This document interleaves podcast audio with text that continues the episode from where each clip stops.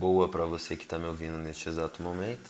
Eu sou Pedro Toledo e, juntamente com meu amigo Ivan Rezende, vamos apresentar para vocês o nosso projeto de estágio.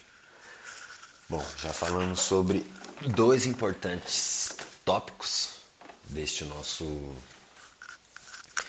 deste nosso projeto, né, que é a era do capital, e agora falaremos do imperialismo. Né? Já passamos pela primavera dos povos, o nacionalismo e agora vamos à era do, dos impérios.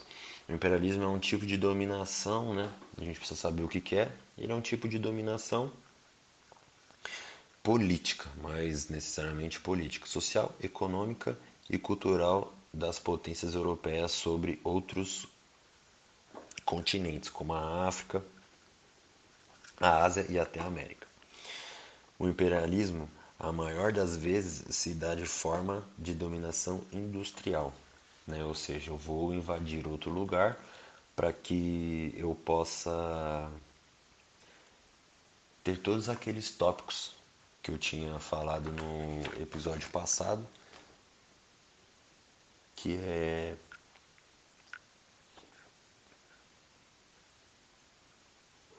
que é concorrência econômica e mercados de consumidores. É isso, é isso que eles visam invadindo esses outros países, né? Mas óbvio que eles não vão utilizar esse esse termo tão pejorativo assim, justificando a sua invasão para com esses outros continentes, né?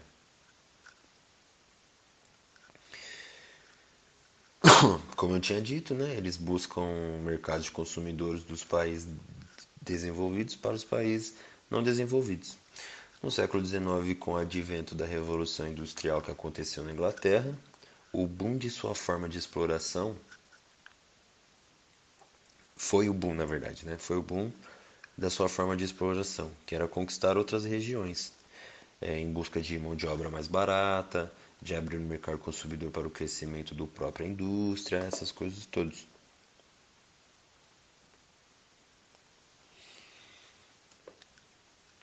Só que no meio desse tipo de, de dominação existem outros tipos, né?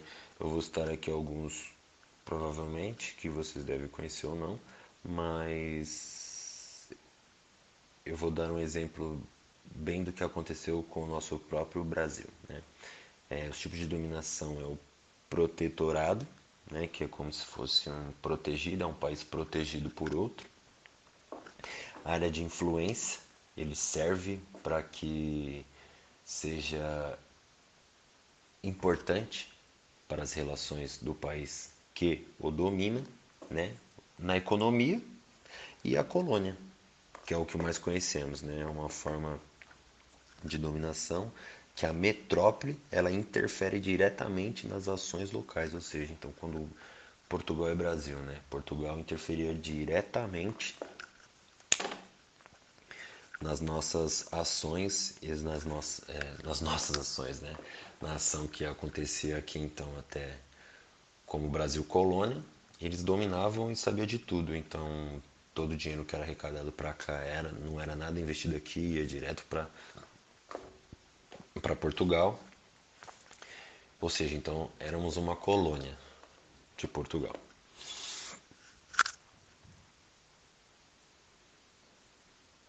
Um país dominado diretamente, né? Um país dominado diretamente pelo dominante. Mas um grande efeito do imperialismo foi o Tratado de Berlim, que aconteceu em 1878 que definia algumas questões da dominação imperialista na África, como o domínio europeu das, das rotas fluviais africanas, ou seja, só eles tinham direito de transitar por lá, por diversos, quer dizer, o país que dominava tinha direito de circular por lá, né? Ou seja, então a Europa era praticamente dominada, a Europa na África era totalmente dominada pela Europa. Só navios de de países europeus referentes à sua colônia ou protetorado podiam circular por lá.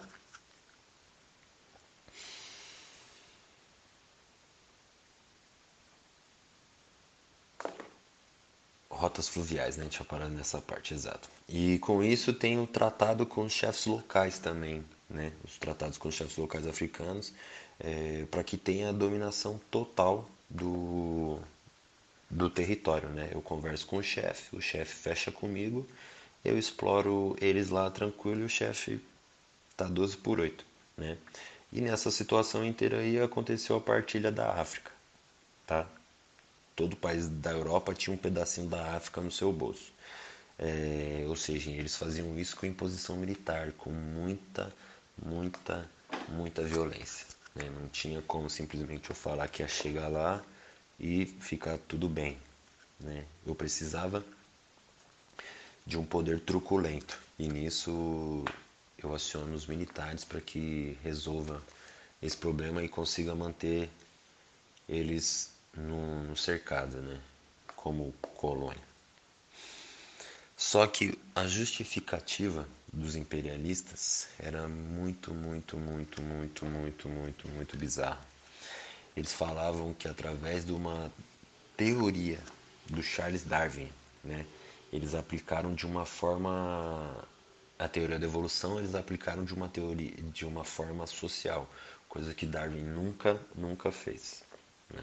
Eles aplicaram isso na teoria da evolução, é, falando que eram superiores aos africanos, tanto culturalmente, socialmente. É, por isso eles justificavam essa dominação dos povos africanos como uma missão civilizadora. Ou seja, então para esse para esse continente, esses continentes, né, que ocorriam a dominação europeia com o, com o imperialismo, eles estavam levando a civilização para eles, né? porque eles não eram envolvidos.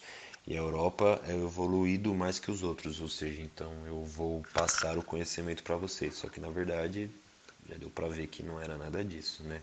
E também pela pela eugenia, né? Ou seja, o bem-nascido. Que o bem-nascido vai ser o quê? Sempre branco. Ele não é amarelo, porque se ele é amarelo ele é inferior, ele não é preto, porque se ele é preto ele é inferior. Então a raça superior sempre vai ser a calcária, né? que é o branco. O branco detém o saber, detém a razão, detém a verdade. Né? Eles vão com esse intuito de, vamos dizer assim, não digo purificar, mas clarear, fazer com que os negros e negras, ou é, negros e negras, é, se mesclem com o branco até surgir o clareamento total da população. Isso é interessante porque aconteceu aqui no Brasil também esse movimento de, de clareamento dos povos, né? O em algum momento também acharam que isso seria o mais correto a se fazer. E com isso, eles trouxeram, né, a, depois da, da abolição dos escravos, eles começaram a trazer trabalhadores é, asiáticos e europeus para que houvesse essa política de clareamento no, nos povos brasileiros mais uma vez, como eu disse, porque eles detêm o, o saber como um todo. Né? É, agora, na, nessa segunda parte da aula, eu vou falar um pouco sobre o imperialismo ao redor do mundo, de como ele atuou em, em países que se infelizmente se submeteram à, à cultura, à língua, coisas que a gente já tinha falado também na aula passada sobre o nacionalismo e de como esses europeus influenciaram muito nessa influenciaram não imporam muito né através de imposição militar para que eles dançassem conforme a música que eles tocavam. Né? Espero que vocês tenham gostado dessa primeira parte da aula. Logo menos estaremos de volta com a segunda parte. Muito obrigado para quem acompanhou e até mais.